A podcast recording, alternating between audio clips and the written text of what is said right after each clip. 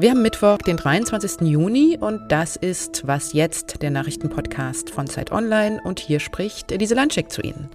Es geht heute um Datenlecks bei der Online-Plattform Doctolib und um die Bildungsmisere während und nach Corona. Aber jetzt erstmal die Nachrichten. Ich bin Christina Felschen, guten Morgen. Die Republikaner im US-Senat haben Joe Bidens Wahlrechtsreform blockiert. Sie stimmten geschlossen gegen den Vorstoß, für den die Demokraten zehn Stimmen der Gegenseite gebraucht hätten. Jetzt steht Bidens Partei vor der Frage, ob sie die umstrittene Filibuster-Regelung kippen will, die diese 60-Stimmen-Schwelle erst nötig macht. Die Demokraten wollten unter anderem den Einfluss großer Geldgeber auf die Politik begrenzen und die Wählerregistrierung vereinfachen. Die Bundesregierung richtet heute in Berlin die zweite internationale Libyen-Konferenz aus. Man wolle der Übergangsregierung in dem Krisenstaat den Rücken stärken, sagte Außenminister Heiko Maas im Vorfeld. Er forderte den Abzug aller ausländischen Kämpfer aus dem Land. Außerdem müssten die für Jahresende geplanten Parlaments- und Präsidentschaftswahlen planmäßig stattfinden. Neben der libyschen Übergangsregierung kommt unter anderem auch US-Außenminister Anthony Blinken zur Konferenz nach Berlin. Redaktionsschluss für diesen Podcast ist 5 Uhr. Wenn Sie einen Arzttermin buchen, also zum Beispiel auch fürs Impfen, dann gehen Sie, wie ich zum Beispiel auch, vielleicht auf die Internetplattform Doctolib und buchen sich dann dort einen Termin. Millionen Menschen nutzen das Portal inzwischen und tragen dort ihre persönlichen Kontaktdaten, vielleicht aber auch eine Info zu ihrer Krankheit ein und klicken dann auf einen freien Termin. Vor kurzem hat sich gezeigt, dass durch eine Sicherheitslücke auch Dritte auf diese Terminbuchungen zugreifen können. Die Plattform hat dafür auch den Big Brother Award erhalten. Das ist ein Negativpreis für besonders schlecht geschützte Daten. Dr. Lipp bestreitet, dass es diese Sicherheitslücke gibt und spricht von einigen wenigen Fällen. Und das ist jetzt alles gar nicht so neu. Neu ist aber, dass Recherchen von Zeit Online jetzt zeigen, das stimmt nicht. Es handelt sich tatsächlich um ein großes Leck. 150 Millionen Datensätze sollen zeitweise frei zugänglich gewesen sein. Und die freie Journalistin Eva Wolfangel hat dafür Beweise gesammelt. Hallo Eva. Hallo. Welche Beweise gibt's denn dafür und wie bist du daran gekommen? Ich habe letztlich Kontakt bekommen zu den anonymen Entdeckerinnen der Sicherheitslücke und habe die gebeten, mir die Daten zu zeigen und ihm gesagt, ich kann das sonst, äh, kann das sonst nicht verifizieren. Und ich habe dann tatsächlich, äh, also ich würde sagen, einige tausend Datensätze von deutschen Patientinnen und ihren Ärzten sehen können und ein kleines Set daraus auch mir geben lassen. Und wie konntest du dann herausfinden, dass diese Infos, du hast ja gesagt, das hat dir jemand zugespielt, dass das auch wirklich stimmt, dass das echte Daten sind? Die bestehen ja aus äh, Name und Fachrichtung des Arztes, äh, Name des Patienten, der Patientin und Telefonnummer und eben dem Termin, den die Patienten ausgemacht haben.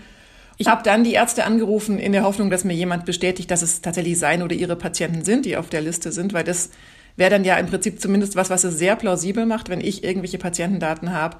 Ähm, wie, wie sollen die in die Öffentlichkeit gekommen sein, wenn es keinen Datenleck gibt? Und in der Tat habe ich dann Ärzte gefunden, die mir das bestätigt haben, die mir einige Patienten bestätigt haben und auch gesagt haben, sie sind eben nicht informiert worden von Dr. Lieb, sie wussten nichts von der Sicherheitslücke. Und das war dann für mich Beleg genug, denn mir hat Dr. Lieb gesagt, es waren nur 45 und die wurden alle informiert. Was ist denn eigentlich das Schlimme daran, wenn so äh, diese Daten weitergegeben werden? Also was ich gruselig daran fand, ist, dass mir die, die Entdecker der Sicherheitslücke erzählt haben, was man eben alles sehen kann. Also zum Beispiel jemand, der jede Woche zur Psychotherapie geht, jemand, der regelmäßig zur Krebsbehandlung geht, jemand geht, keine Ahnung, alle paar Wochen zur Kinderwunschbehandlung. Also man kann halt sehr, sehr viel rauskriegen über die persönliche Leidensgeschichte von Menschen. Und ähm, ja, also letztlich ist, das möchte niemand, ne? dass, dass jemand anders sehen kann, was ich alles für, für Probleme habe. Und äh, letztlich können Menschen damit ja sogar erpressbar werden. Ne? Da sind natürlich auch Prominente in so einem Datensatz. Ich meine, bei 150 Millionen Termindaten, da ist die Chance groß, dass man selber davon betroffen ist. Du hast ja noch mehr herausgefunden, ne? nämlich dass Daten von Dr. Lib sogar an Google und Facebook weitergegeben werden, was dann Dr. Lib als Reaktion auf Nachfragen von Journalistinnen diese Woche ja auch dann gestoppt hat. Wie bist du denn da vorgegangen? Das war der andere Punkt, eben auch ein Vorwurf aus dem Big Brother Award und dann habe ich auch wieder Dr. Lib damit konfrontiert und die haben gesagt, nein, wir teilen äh, keine Daten, die die Termine und Arzttermine betreffen, mit irgendwelchen anderen äh, kommerziellen Partnern.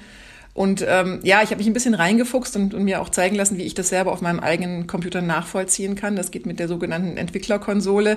Äh, ich habe dann selber einen Termin, also habe einen Arzt gesucht, habe eingegeben Kinderwunschberatung in Köln und habe eben dann im Netzwerkverkehr, im Datenverkehr sehen können, wie diese Daten von Dr. Lieb direkt an Facebook geschickt worden sind. Also die Info sowohl, äh, dass ich in Köln Arzt suche und eben, dass es sich um Kinderwunschberatung handelt. Und diese Sachen weiß jetzt Facebook über mich und das, das Problem haben alle, die bei Dr. Lieb, also eingeloggt in einem Account, äh, was gesucht haben, wenn sie gleichzeitig auf ihrem Gerät auch in Facebook eingeloggt waren ähm, und Cookies akzeptiert haben, was aber ich behaupten würde, was die Default-Einstellung bei, bei den allermeisten ist.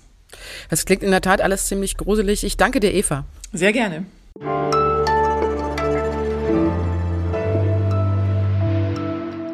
Und sonst so? Dann bleiben wir gleich mal beim Thema sensible Daten. Es gibt jetzt hauchdünne digitale Mikrochips, die zum Beispiel im Nagelstudio auf Fingernägel aufgeklebt und dann mit Nagellack überpinselt werden können. Mit denen soll man dann in Zukunft zum Beispiel auch an der Kasse bezahlen, das Telefon entsperren oder sich an Clubtüren ausweisen. Ganz, ganz praktisch lassen sich darauf wohl auch jetzt schon Telefonnummern, Fotos oder Links zu Social-Media-Profilen speichern. Fancierweise leuchten die Chips dann auf dem Fingernagel auch auf, wenn man sie benutzt. Und eine Schweizer Firma hat sich gedacht, das ist ja eine super Nummer für den Medizinbereich, auf dem Fingernagelchip, da kann man ja auch hochsensible Patientendaten speichern. Dann trägt man seine Krankenkassenkarte quasi immer bei sich. Ein Fest für Hacker ist das Ganze natürlich auch. Ich sehe jetzt schon vor meinem inneren Auge ganze Generationen von Teenagern in Kinderzimmern Fingernägel von ferne auslesen.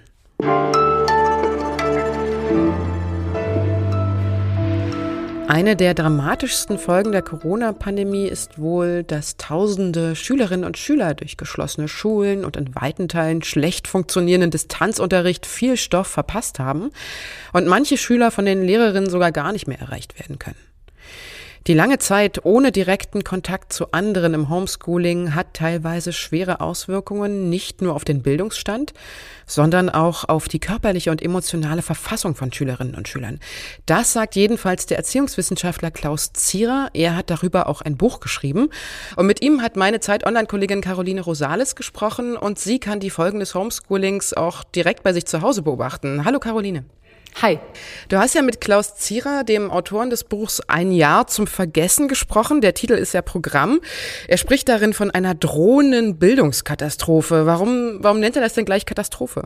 Naja, es gab schon mal eine Bildungskatastrophe Anfang der 60er, dann gab es den PISA-Schock äh, in den Nullerjahren. Also ähm, es wäre nicht die erste, aber tatsächlich ist es so, und das legt auch eine Auswertung seiner Uni äh, Augsburg nahe und vor allem eine Auswertung der Goethe-Uni in Frankfurt, dass ein Jahr Distanzunterricht beziehungsweise der erste Lockdown vergleichbar ist mit äh, dem Lerneffekt von Sommerferien. Also der Lerneffekt war gleich null.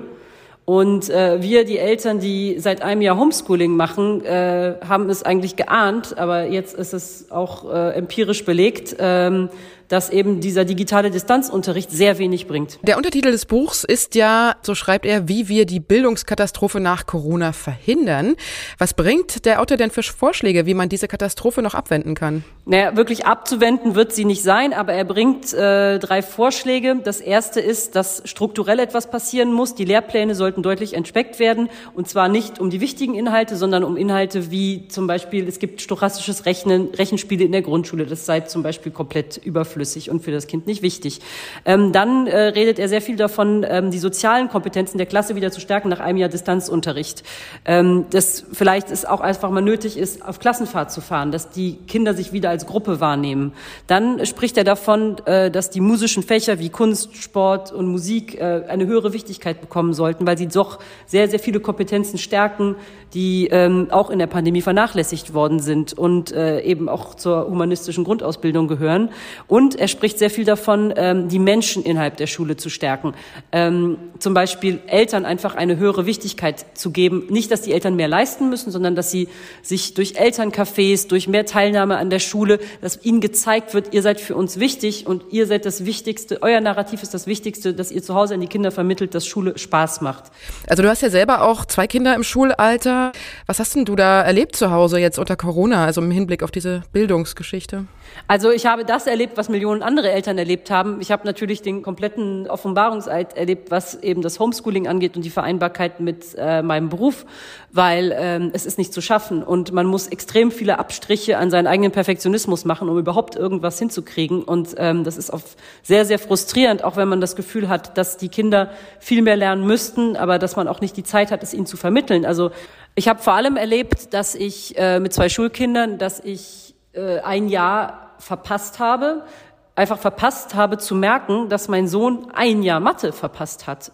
Und das, das ist mir wirklich wie Schuppen von den Augen gefallen. Und das war eigentlich ein schreckliches Erlebnis auch für meinen Sohn, dass wir gemerkt haben, okay, du bist nicht fit für die vierte Klasse. Und ein Jahr Mathe ist futsch. Und ähm, das tut mir sehr weh für ihn, weil er eigentlich gut in Mathe war. Da wird noch viel irgendwie zu erzählen sein. Du wirst noch viel darüber schreiben. Ich danke dir, Caroline. Dankeschön.